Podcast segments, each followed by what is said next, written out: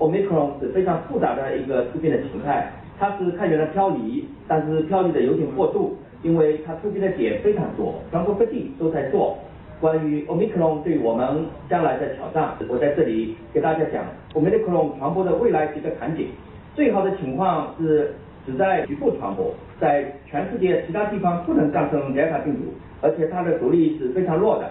现在看起来毒力不够强，这已经是事实。全球传播了，但是主力仍然是非常弱。在这种情况下面，目前的紧缩政策全球性的将逐步的放松。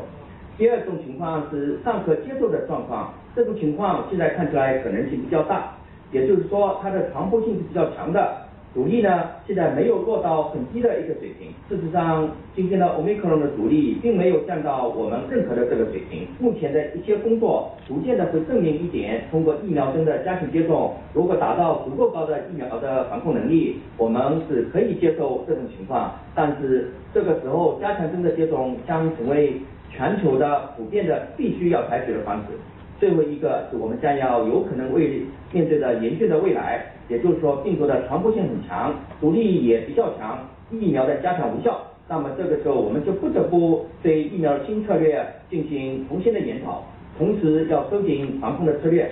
在这一点呢，我相信中国的团队目前也已经都已经拿到国际共享的一个活的病毒的毒株。关于将来的疫苗的呃新的策略的制定。